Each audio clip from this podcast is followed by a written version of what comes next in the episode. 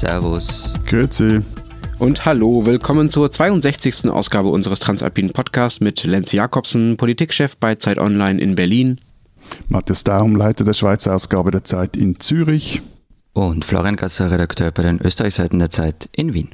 Unsere zwei Themen diese Woche, die Europawahl, genauer gesagt der Europawahlkampf, der ja gerade zumindest in zweien von unseren Ländern läuft und im dritten nicht so wirklich, aber vielleicht irgendwie doch in der Schweiz, dem Nicht-EU-Mitglied.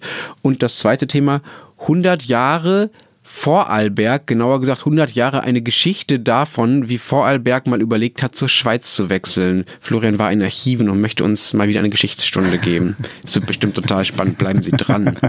Vorab. ist ein Sack, echt. Das war Anti-Werbung. Vorab noch ein Hinweis auf unsere Mailadresse. Sie können uns erreichen für Kritik oder Themenvorschläge oder auch für Lob, nehmen wir auch, unter alpen.zeit.de. So, nun aber äh, zum ersten Thema. Wir haben ja in der vergangenen Woche in Hamburg aufgenommen, bei der Langen Nacht der Zeit mit dem Live-Podcast im Mojo Club, was sehr toll war, fanden wir zumindest als ich von dort zurückgefahren bin, von Hamburg nach Berlin, ist mir ein riesiges Plakat aufgefallen. Das hängt in der Nähe des Hauptbahnhofs. Das ist von Fritz Cola, so einer Hipster-Cola-Marke, kennt ihr bestimmt. Und da steht drauf, es ist riesig, schwarz, ein Kreuz ohne Haken. Und dann sieht man so ein weißes Wahlkreuz mit einem, mit einem, mit einem Kreuz drauf. Das ist Werbung für die Europawahl und hier in Berlin hat die Stadt selbst eine Werbekampagne zur, zur Europawahl gestartet, also die Stadt Berlin. Da hängen jetzt so an Bushaltestellen Plakate mit so Sprüchen von Prominenten drauf, warum die Europawahl echt total wichtig ist und wir unsere Werte verteidigen müssen und so.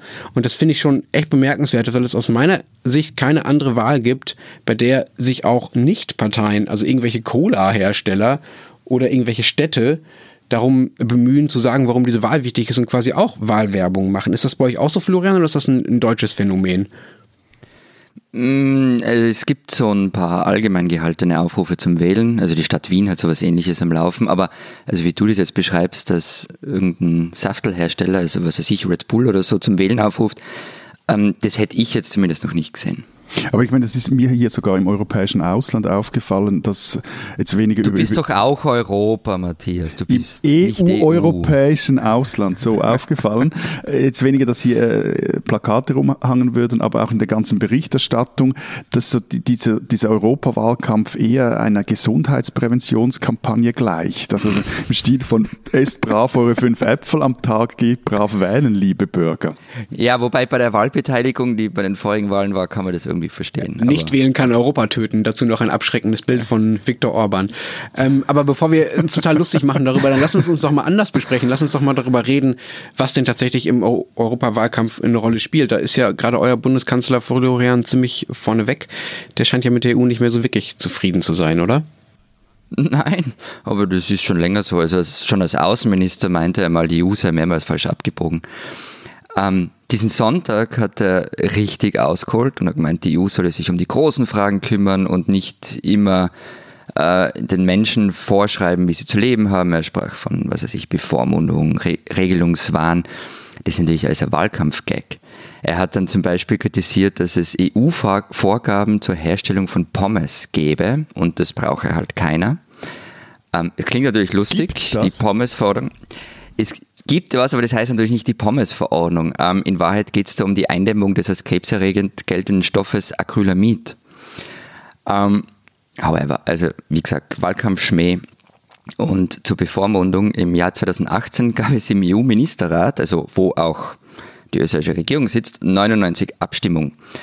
Die Österreicher haben sich zweimal enthalten und einmal dagegen gestimmt. Also Bevormundung schaut ein bisschen anders aus. Und da sind wir jetzt beim, finde ich, etwas unguten Teil. Also Kurz verwendet im EU-Wahlkampf die EU als Feindbild. Okay, aber der, er hat ja auch ziemlich umfassende Reformvorschläge, Reformvorschläge gerade gemacht. Das ist ja nicht nur so, als würde er meckern. Er hat ja auch Pläne, wie es anders laufen soll. Genau, das war ein bisschen davor. Und die Vorschläge, ich finde, da kann man schon drüber diskutieren. Die sind gar nicht mal so übel.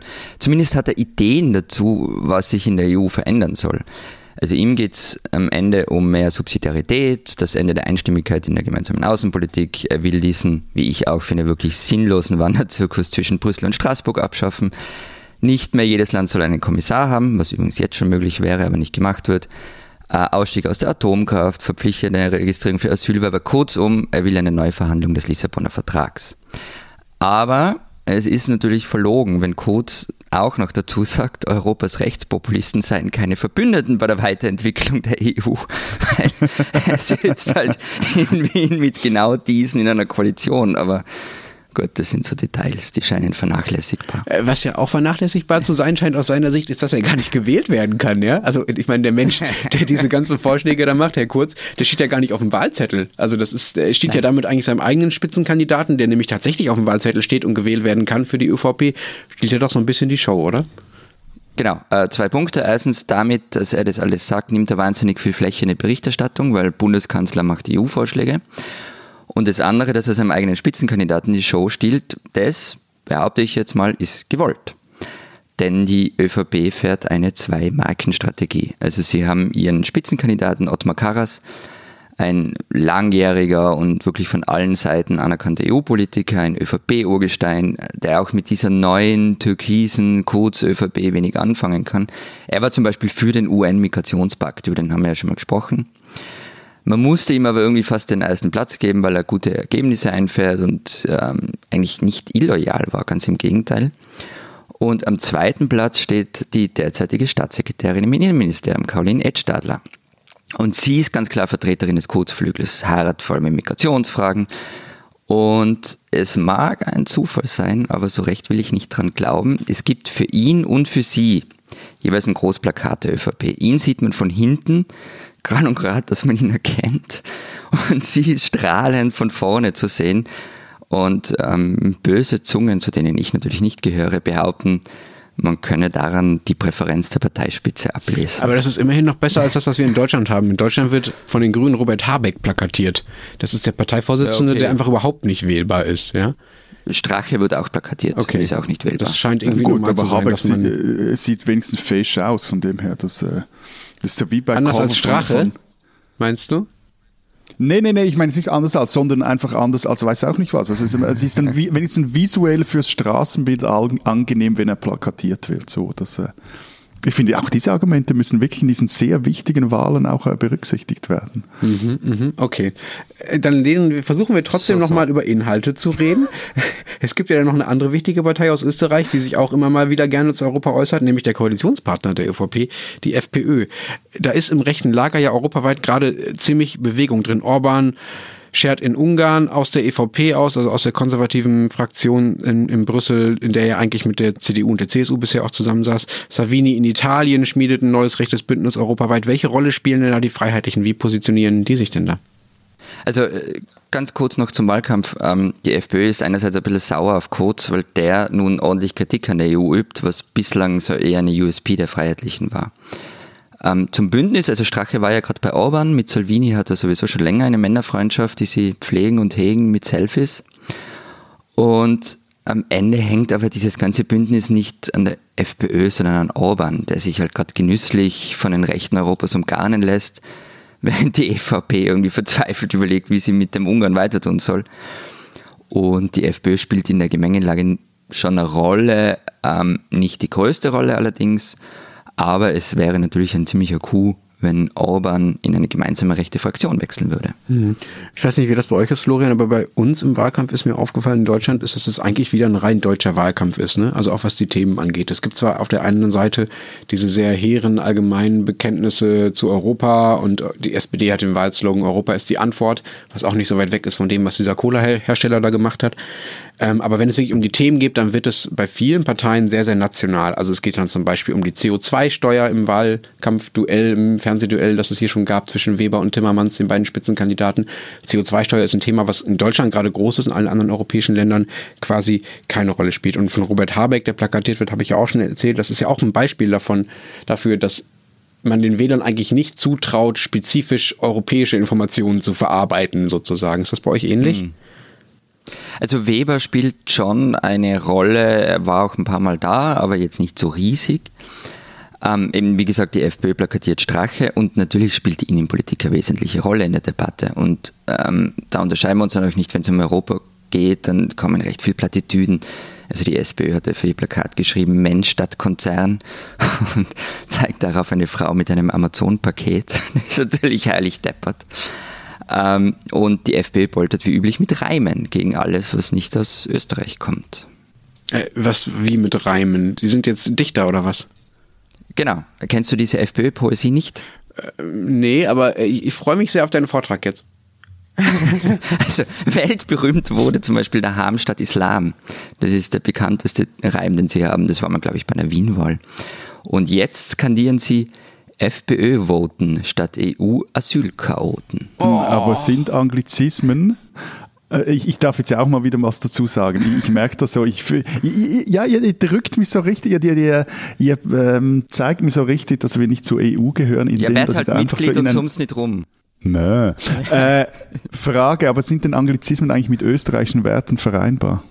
Ja, schau, also Herbert Kickl, der eigentliche Cheflyriker der FPÖ, ist halt mittlerweile Innenminister, hat nicht mehr so viel Zeit und deshalb leidet die Qualität der Reime ein bisschen, aber grundsätzlich für gute Pointe kann man schon wenig ausländisch tolerieren. Und was die FPÖ übrigens auch noch tut, ihr Hauptgegner im Wahlkampf ist nicht etwa eine andere Partei, ähm, sondern der ORF, der öffentlich-rechtliche Rundfunk und vor allem der Moderator Armin Wolf, den sie echt ständig attackiert. Sie fordern also einen Rauswurf. Aber, ähm, aber äh, jetzt einfach mal, trotzdem, ich will jetzt dann nochmals kurz die Frage von Lenz vorher aufgreifen, weil ich ja sonst gar nichts mehr dazu äh, hier zu melden habe. Ist irgend, beschäftigt sich irgendwer auch mal noch mit der EU? Bitte was? Beschäftigt sich in diesem Wahlkampf bei euch irgendwer auch mit der EU? Ähm, ja, ähm, also es gibt diese Vorschläge von Sebastian Kurz. Es ist ganz eindeutig, sich beschäftigen mit der EU, wie man die EU umbauen will. Ähm, wenn man jetzt fragt, wer wirklich mutige Vorschläge hat, dann sind es am ehesten die Grünen und vor allem aber die Neos. Also die gehen echt in die Vollen, also die Liberalen. Die fordern Vereinigte Staaten von Europa, Europaarmee und Ende der österreichischen Neutralität. Und das ist etwas, also damit rühren sie richtig um und regen alle auf. Aber haben Sie da irgendwie eine Chance mit diesen Vorschlägen? Oder Chance auf, Umsetzung in den nächsten, äh, Chance auf Umsetzung in den nächsten fünf Jahren? Nein. Chance auf Mobilisierung von ähm, pro EU-Menschen und Leuten, die das gut finden, ja, klar. Mhm. Wie viele das sind, sehen wir dann. Matthias, äh, du hast dich jetzt ja schon so äh, interessiert gezeigt an der Europawahl. Ist das denn repräsentativ für euch Schweizer? Spielt das bei euch eine ich, ich Rolle? Hab mich einfach, ich habe mich nie zu Wort kommen lassen. Ich habe mit etwas weinerlichem Unterton meine Beschwerde platziert, dass ihr das Ganze nur noch zu einem äh, Dialog-Podcast äh, macht, was wir hier tun. Ähm, na, spielt es eine Rolle? Nein, nicht wirklich. Also, meine aufmerksame Medienkonsumenten kommen natürlich schon mit, dass Ende Mai gewählt wird, aber ich würde mal behaupten, bei einer Straße Straßenumfrage hier in Zürich, also mindestens neun von zehn, zehn von zehn Leuten würden Manfred Weber oder Franz Timmermans auf Fotos nicht erkennen. Und äh, vielleicht die eine Person, die die beiden kennen würde, wäre das sicher ein Expert. Das ist, das ist aber das ist kein Argument, Matthias. Manfred Weber würde in Wien die meisten auch nicht erkennen und Franz Timmermans Ja, aber, aber interessant ist wirklich, ich habe mich in den letzten Tagen mal geachtet, wie, wie, wie groß, also wie wird darüber berichtet? Es wird darüber berichtet, ähm, aber sehr so auch in diesem Erkläransatz, was ist das eigentlich eine Europawahl, wie plus minus funktioniert das, wenn man das dann überhaupt gescheit erklären kann auf ein paar Zeiten Zeitungsseiten, weil das ja doch sehr äh, kompliziert ist. Äh, nur schon das Wahlrecht, das sich von Land zu Land unterscheidet. Und ähm, von dem her, also auch, auch, oder auch wie groß werden diese Kandidaten in den Medien abgebildet, das ist wirklich recht klein. Wobei ich habe ja auch den, Eindruck, wenn ich mit euch in den vergangenen Wochen geplaudert habe, also so richtig umgetrieben haben euch diese EU-Wahlen bisher nicht. Ja, okay, das kann sein, dass es so einen, so einen gewissen Gap gibt zwischen, sagen wir mal, einerseits dem großen Pathos, äh, dass es echt um total viel geht bei den Europawahlen, andererseits dann der, sagen wir mal, der Begeisterung in der Praxis, sich mit den Themen auseinanderzusetzen, weil es halt auch unfassbar kompliziert ist und wie du ja gerade schon sagtest, Florian, das ist ja das Problem bei den Europawahlen, du kannst halt unglaublich viel fordern, aber das Entscheidungskonstrukt in Europa ist halt so kompliziert, dass du im Zweifelsfall nichts davon durchsetzen kannst, weil alle anderen Länder zustimmen müssen, du als Europaparlament vielleicht eh nicht so viel machen kannst. Das ist so ein genau, bisschen mir kommt vom Ende läuft das, die Euro das Europäischste, was irgendwie gesagt wird, ist, wer wird EU-Kommissionspräsident? Genau. Also irgendwie läuft es genau. darauf. Aber das ist doch eine gute Frage, was? Matthias. Ist das denn, spielt das denn für euch eine Rolle, wer EU-Kommissionspräsident wird? Gibt es da jemanden, der euch besonders lieb wäre? Die beiden, beiden aussichtsreichen Kandidaten sind ja Weber und Timmermans ehrlich gesagt, also wir hatten ja das Gefühl in den vergangenen Jahren, ähm, eigentlich auch nicht zu Unrecht, wie ich finde, dass wir zu den Kommissionspräsidenten, also zuerst zu Barroso und dann auch zu Juncker, irgendwelche Special Relations hätten. Also José Manuel Barroso hat sechs Jahre lang in der Schweiz gelebt, Genf studiert. Jean-Claude Juncker, der, der hat unsere Bundesrätinnen abgebusselt und da, da dachten wir, der, der hat ein Herz für die Schweiz. Juncker busselt alle ab, bildet sich nichts ein. Ja, wir bilden uns gern und schnell mal was ein, auf alles und nichts. Ähm, aber das weißt du ja Ja, aber eben, als er rausgekommen ist, jetzt, wenn man jetzt wirklich einfach rein aus der, der Sicht der Schweiz das sich anschaut, nicht viel. Also die Fronten zwischen der EU und der Schweiz, die sind vermutlich so verhärtet wie schon lange nicht mehr. Regelmäßige Hörer unseres Podcasts wissen auch, dass äh, zurzeit dieser sogenannte Rahmenvertrag auf dem Tisch liegt. Also Rahmenvertrag zwischen der Schweiz und der EU, da geht es um Weiterentwicklung der bilateralen Beziehungen. Aber der Schweizer Bundesrat, der hat bis heute eigentlich gar nicht gesagt, dass er von den Dingen hält, dass seine Unterhändler und damit auch er selber ausgehandelt haben. Ähm, lange Rede, kurzer Sinn. Uns kann es, glaube ich, relativ wurscht sein, wer in Brüssel das Sagen hat. Aber wäre es für euch nicht eher besser, wenn die EU-Kritiker innerhalb der EU stärker werden würden? Weil im Prinzip seid ihr ja auch, sonst wärt ihr ja Mitglied, auch ein ADU-Kritiker, oder? Da hättet ihr doch so ein bisschen Verbündete ja, an den Außen. Außen. Ich meine, auf, auf den also so auf den ersten Blick äh, sieht es mal recht verlockend aus, aber ich würde da überhaupt nicht drauf setzen. Im Gegenteil, also es zeigt jetzt auch, was im Zuge der Brexit-Verhandlungen dann, was, wie die auf die Verhandlungen der Schweiz abfärbt und über das Rahmenabkommen. Also je stärker die EU-Kritiker in den eigenen Reihen der Union, desto enger werden die EU-Afficionados die, die Reihen schließen und darum leid, darunter leidet dann eher die Schweiz, also weil man einem Nicht-Mitgliedsland sicher keinen Jota mehr entgegenkommen möchte, wenn man schon unter Druck steht der, der eigenen Mitgliedsländer. Und mal ganz abgesehen davon, dass, äh, so viel ich das beurteilen kann, die EU-Kritikerfraktion ja unfähig ist, geeint aufzutreten, war in den vergangenen Jahren so und wird vermutlich auch nach diesen Wahlen so bleiben.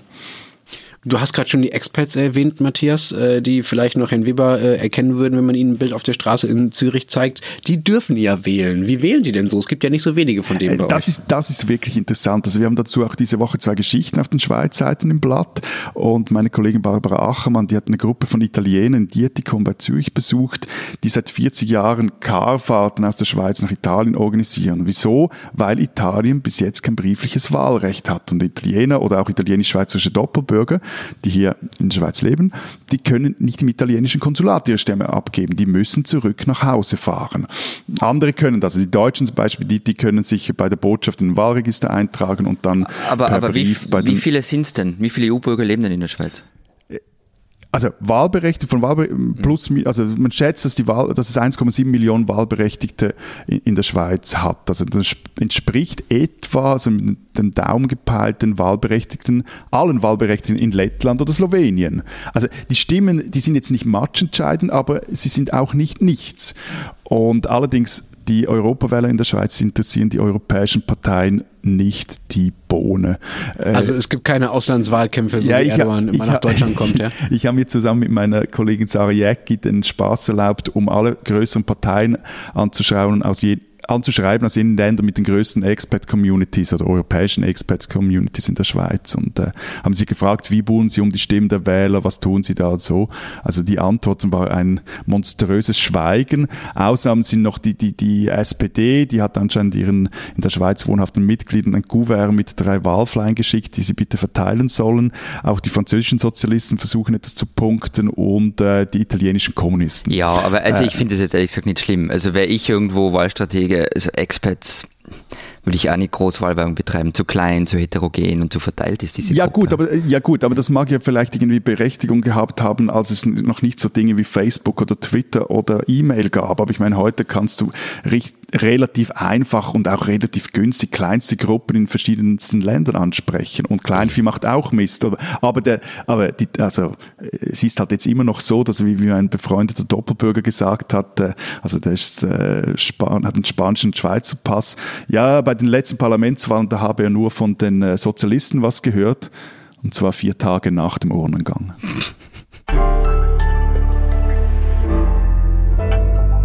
Diese Schweizerin sollten Sie kennen. Also, okay, ob man jetzt diese Schweizerin kennen sollte, weiß ich ehrlich gesagt selber nicht, aber die Geschichte ist zu gut und zu absurd, wenngleich auch tragisch, als dass ich sie unseren Hörerinnen vorenthalten möchte. Loredana ist eine kosovarische Rapperin und Influencerin, born and raised in Emmenbrücke im Kanton Luzern. Ihre Singles erreichen regelmäßig die Top 3 der Charts und zwar in all unseren drei Ländern. Vielleicht werden Sie also gewisse Podcast-Hörerinnen hören, tatsächlich kennen die Frau. Nun soll sie aber mit ihrem Bruder ein Ehepaar aus dem Wallis um 700.000 Franken gebracht haben. Als erstes berichtete zielgruppengerecht die Gratiszeitung 20 Minuten über die Story. Und damit jetzt hier auch schon mal ganz klar gesagt wird, für Loredana, ihren Brudern und ihren Bruder und alle anderen Beteiligten gilt selbstverständlich die Unschuldsvermutung. So. Loredanas Bruder, so geht die Geschichte, soll die Walliserin auf einer Dating-Plattform kennengelernt haben und sie mit einer erfundenen Geschichte um eine Nierentransplantation für seine Mutter um 200.000 Franken gebracht haben. Als dann die Walliserin das Geld zurück wollte, soll sich Loredana selber eingeschaltet haben. Sie gab sich als Tochter eines schweizweit bekannten Milieu- und Hells Angels Anwalts aus der jetzt heute auch für die SVP im Kantonsrat des Kantons Zürich sitzt, und schlug, also Loredana schlug dann dem Ehepaar einen kruden Deal vor. Wenn ihr noch mehr bezahlt, dann bekommt ihr schließlich all euer Geld zurück. Die Sache flog auf, die Polizei verhörte die Rapperin und ihren Bruder, die flogen aber, und jetzt wird es wirklich absurd, anschließend in den Kosovo nach Pristina, wo sie an einer chaotischen Pressekonferenz Klarheit schaffen wollten, aber die totale Verwirrung schufen. Wie die Geschichte ausgeht, wir sind gespannt, niemand weiß auch, ob es sich vielleicht ernst rächen wird, dass Loredana rappte, ich nehme dir all dein Cash weg.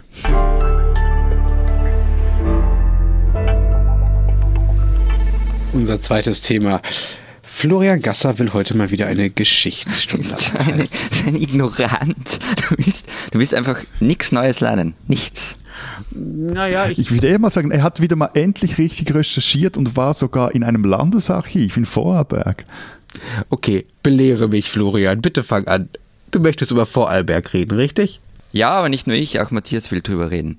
Ja, unbedingt. Äh, unbedingt. Yeah. Ich, ich, ich meine, das ist gar nicht ironisch. Ich, ich, ich wollte dir jetzt ein Kränzchen winden für deine yeah. Recherche, aber das ist auch wieder nicht recht. Ähm, also, vor recht genau 100 Jahren, am 12. Mai 1919, stimmt in Vorarlberg 80 Prozent für einen Anschluss des Bundeslandes an die Schweiz. Das ist sozusagen der Anlass der Geschichte. Aber Sie gehören ja nicht zur Schweiz. Sie gehören nicht zur Schweiz, aber Sie haben dafür gestimmt. Was ist da bloß geschehen? Bleiben Sie dran. Nein, im Ernst, ich will ja nicht äh, äh, spotten über äh, Menschen, äh, die anders als ich Krieg erleben mussten, weil 1919, das ist ja direkt nach dem äh, Ersten Weltkrieg, der auch da äh, zu viel Leid geführt hat. Aber ein bisschen komisch kommt es mir schon vor, dass, das, dass die Region Vorarlberg, die ja vorher zu Österreich-Ungarn gehörte, sich einfach entscheidet, mal das Land zu wechseln, weil es ihr halt nach dem Krieg schlecht geht. Das ist jetzt irgendwie nicht, nicht besonders gewöhnlich, oder? Also ich erzähle es öfter so im Vorbeigehen, aber irgendwie kommt mir vor, Lenz, dass du das nur immer nicht so ganz verstanden hast, was dann nach dem Ersten Weltkrieg mit Österreich passiert ist. Also nicht nur, dass dieses riesige Reich plötzlich nicht mehr existierte, es blieb ja auch nur eine, eine Großstadt, also aus Sicht vieler Menschen blieb eine Großstadt mit angeschlossenem Weinbaugebiet und ein paar Bergen übrig. Und dazu kam, dass nicht nur das Reich weg war, sondern die Monarchie war auch weg. Und gerade in den Ländern waren es die Habsburger, denen man sich verpflichtet fühlte, nicht dieses komische Österreich. Es fiel also ein Identifikationsobjekt weg. Es blieb Wien als Hauptstadt, dieses sozialdemokratische Wien, das noch dazu, Zitat von damals, verjudet ist. Und das soll uns jetzt regieren, never ever, dachten sich viele, eben gerade in Vorarlberg. Man ging übrigens auch in Wien davon aus, dass dieses neue Land gar nicht selbst überlebensfähig ist. Die Republik hieß ja dann auch Deutsch-Österreich und in Artikel 2 der Verfassung stand, man, man sehe sich als Bestandteil der Deutschen Republik. Also der Wunsch nach Anschluss an Deutschland war nach dem Ersten Weltkrieg Common Sense, quer durch die Parteien. Und dazu kam halt alles andere noch, was nach so einem Krieg dazukommt, nämlich äh, die am Boden, es gibt Hunger, Arbeitslosigkeit, Zerstörung. Und in Vorarlberg war man eben gespalten. Die einen wollten sich Richtung Norden orientieren die anderen, also Richtung Deutschland? Genau. Die anderen Richtung Schweiz. Ähm, weil dieses Land über dem Rhein, das war für viele einfach ein Sehnsuchtsort, nicht zerstört durch den Krieg, Reich und so weiter. Und in dieser Situation, nur wenige Monate nach Kriegsende, sahen manche einfach die Chance, das verwirklichen zu können. Okay, und wer, wer sind diese manche? Wer hat, wer hat das vorangetrieben? Wer war das? Also allen voran stand ein Lehrer aus Lustenau, äh, Ferdinand Riedmann. Ähm, er wurde zum Gesicht dieser Anschlussbewegung und war ein großer Agitator, sehr talentierter Redner, hat in seinen Reden gewettert über das Unheil, das Wien über Vorarlberg bringen werde und wie die Schweiz zur Erlösung führt. Und allerdings auch durchsetzt mit ziemlich grausligem Antisemitismus. Also eben irgendwie kann ich ja verstehen, äh, oder kann ich ja verstehen, dass die Vorarlberger lieber zu ihren alemannischen Brüdern als zum KNK Wien gehören wollten, aber diese antisemitische Agitation, von der du auch mir erzählt hast äh, aus deinen Recherchen, also das ist wirklich widerlich. Ja. Und ist auch etwas, das ich finde, dass in der, der jetzigen Rezeption der Geschichte oder dieses äh, versuchten Anschlusses einfach ja so etwas en passant unter den Tisch gewischt wird. Okay, aber ähm, steile Vermutung, aber lass mich raten, Florian, ähm, er ist mit seinem Plan des Anschlusses an die Schweiz nicht an der antisemitischen Agitation gescheitert. Das hatte Nein. wahrscheinlich andere Gründe, oder? Ja, also äh, letzten Endes ist er am Vertrag von Solschermann gescheitert, also an der österreichischen Version von Versailles. Ähm, der Vertrag hat es nicht zulassen. Ähm, der hat übrigens auch das Anschlussverbot an Deutschland ausgesprochen. Aber auch ohne diesen Vertrag wäre es wohl eher unrealistisch gewesen. Also die Regierung in Wien war dagegen, weil Österreich nicht noch kleiner werden solle. Und der Bundesrat in Bayern war auch so, naja, mäßig begeistert, wenn ich das so richtig gelesen habe, oder Matthias? Wie, Ja, also- ihr, ihr wolltet die Vorarlberger nicht haben, ja? Wir wollten sie nicht haben, wir, beziehungsweise wir waren da ein wenig hin und her gerissen. Also einerseits eben, wie gesagt, Vorarlberger ähm, galten so etwas als alemannische Brüder der Schweizer, andererseits, zumindest der Deutschschweizer, andererseits haben wir uns eigentlich auch recht schön aus dem Ersten Weltkrieg rausgehalten und hatten da überhaupt keine Lust im Nachgang noch irgendwie reingezogen zu werden. Und finanziell wäre das ein richtig schlechter Deal für die Schweiz gewesen. Und darum Aha, geht's. Aha, aha. Sie Es waren, euch, gibt- sie waren euch einfach zu arm. Es gibt Berechnungen über Vorarlbergs Anteil an der österreich-ungarischen äh, Staatsschuld und äh, da geht es auch um Renten für Kriegswidden in Invaliden. Unterm Strich wären das 30 Millionen Franken gewesen, die wir hätten blechen müssen und äh, wenn man das auf heute umrechnet, war das richtig, richtig viel, viel Geld. Und äh, eben, aber der, der Hauptgrund war, äh, ein, ein Anschluss Vorarlbergs hätte einfach nur viel Ärger bedeutet.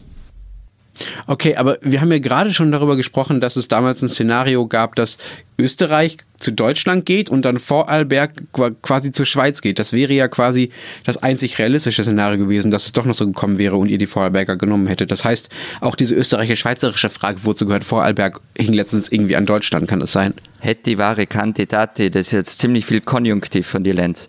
Also im, im Grunde gab es drei Varianten.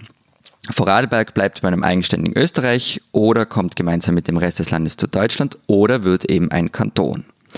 Jetzt war in Bern die Überlegung so, die wollten Vorarlberg nicht unbedingt. Aber noch weniger wollten sie eine längere Grenze zu Deutschland, weil Deutschland ist böse.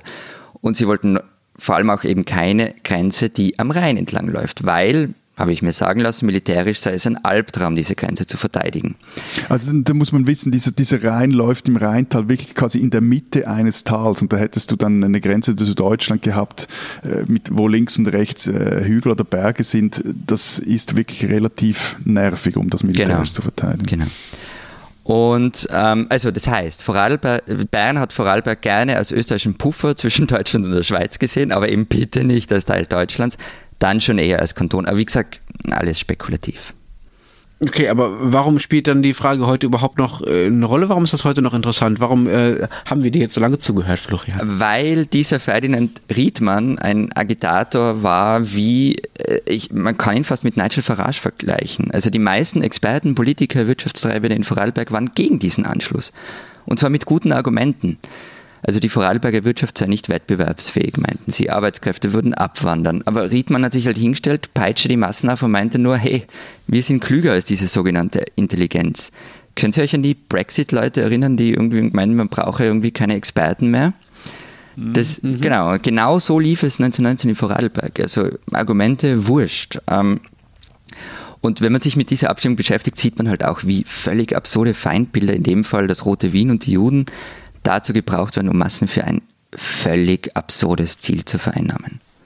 Und, und interessant jetzt aus Schweizer Sicht ist die Geschichte jetzt auch noch, weil sie einen tiefreichenden Minderwertigkeitskomplex bedient. Also die Idee, dass eigentlich alle, wenn sie nur könnten, zu uns gehören wollten und wir doch eigentlich viel, viel, viel größer sein könnten. Und Darum finde ich auch wichtig, dass wir auch hier in der Sendung oder bei uns im Blatt, wo äh, Florian auf den Schweiz und den Österreich Seiten eine Geschichte über Riedmann geschrieben hat, auch nochmals das wirklich mal irgendwie zu Boden schreiben, weil dieser Anschluss von Vorarlberg, der wird in der Schweiz immer so als kurioses historisches Planspiel abgehandelt. Dabei war dieser, vor allem dieser Typ Riedmann wirklich ein übler Sack. Und was wurde dann aus diesem üblen Sack? Der hat verloren. Äh, Also er hat politisch verloren. Er war dann weiter Lehrer, hat sich noch ein bisschen politisch betätigt. Dann 1924 ist er endgültig gefallen. Ja gut, aber Entschuldigung, heißt noch, also noch schnell, aber ich Ja. meine, Riedmann steht auch für eine große Landeslüge des Bundeslandes Vorarlberg. Nämlich? Also seine Geschichte. Weil seine Geschichte bis jetzt nicht richtig äh, erzählt wurde und deshalb war es genau. ja auch im Archiv. Genau, also er hat, er hat seinen Fall immer so verkauft, dass sein politisches Engagement ihn ins Abseits gedrängt habe. Er war ja auch mal Vizebürgermeister, das ist er dann nicht mehr geworden. Und viele in Vorarlberg erzählen das bis heute so. Die Wahrheit ist halt nur eine, eine andere. Also wie genau ist er denn jetzt gefallen? Genau, also ähm, er hat im Jahr 1919 am Höhepunkt seiner politischen Macht, als ihm wirklich alle aus der Hand gefressen haben, ein zwölfjähriges Mädchen, eine Schülerin, mehrfach missbraucht und vergewaltigt. Ähm, die Geschichte war damals dann auch ein Gerücht an seiner Schule, doch man riet dem Mädchen dazu, nichts zu sagen. Ein Amtsarzt hat lediglich festgestellt, dass es zum Geschlechtsverkehr kam und keine Schwangerschaft vorliege. Erst 1923 kam es dann zur Anzeige und Riedmann wurde von einem Schöffensenat zu neun Monaten schweren Kerker verurteilt. Und er selber, und das ist, also, also wäre das nicht unsympathisch genug und er ein Verbrecher, er hat sich, er hat es so, er war so ein uneinsichtiger Typ, also er hat das Urteil bekämpft und er hat die Entlassung aus dem Schuldienst bekämpft. Er hat dann geschrieben, das Mädchen sei eine stadtbekannte Dirne, zwölfjähriges Mädchen. Ähm, und zur Anzeige sei es nur wegen seiner politischen Tätigkeit gekommen. 1938, kurz nach dem Anschluss Österreichs an Nazi-Deutschland, hat er den Behörden geschrieben, er wolle jetzt wieder Lehrer sein. Er habe Vorarlberg damals vor den Juden und dem Münchner Spartakusbund beschützen wollen. Er sei eigentlich eh schon immer Nazi gewesen und die Verurteilung eben politisch motiviert. Aber auch die Nazis holten ihn nicht zurück. Er hat sich immer als Opfer gesehen. Und im kollektiven Gedächtnis von Vorarlberg, so er denn bei manchen noch vorhanden ist, ist er immer diese komische, skurrile Figur geblieben, mit ein bisschen Antisemitismus, aber die Verurteilung ist etwas, worüber bis heute keiner spricht. Und das steht übrigens im Personalakt von Riedmann, dass er ein verurteilter Vergewaltiger war. Genau, also da, da ist das Gerichtsurteil auch drinnen und ja. Spinnen, die Österreicher. Florian hat es vorhin schon erwähnt, das liebste Ziel der FPÖ im Europawahlkampf ist der ORF, aber du lieber ORF. Eigentlich wollte ich dich ja durch alle Böden gegen eben diese Angriffe verteidigen. Nicht nur deine publizistischen Aushängeschilder, also die Armin Wolfs oder wie sie alle heißen. Nicht nur die Frotzler der Republik, die Stermann und Griesemanns, die Wir sind Kaisers. Nein, auch Skirennen oder Fußballspiele schaue ich eigentlich recht gerne auf deinen Kanälen, oh du lieber ORF. Am liebsten natürlich, wenn die Österreicher verlieren. Nicht aus Häme, sondern weil sich niemand so schön selber kasteit live am TV wie ihr. Aber nun das. Der semilustige deutsche Berufsmoralist Jan Böhmermann macht einen semilustigen Witz, also es war ja eher eine plumpe Bemerkung, über 8 Millionen Österreicher, die allesamt debil seien. Und was machst du, oh lieber ORF? Du distanzierst dich öffentlich. Liebe Nachbarn, liebe Kolleginnen und Kollegen, ihr spinnt doch.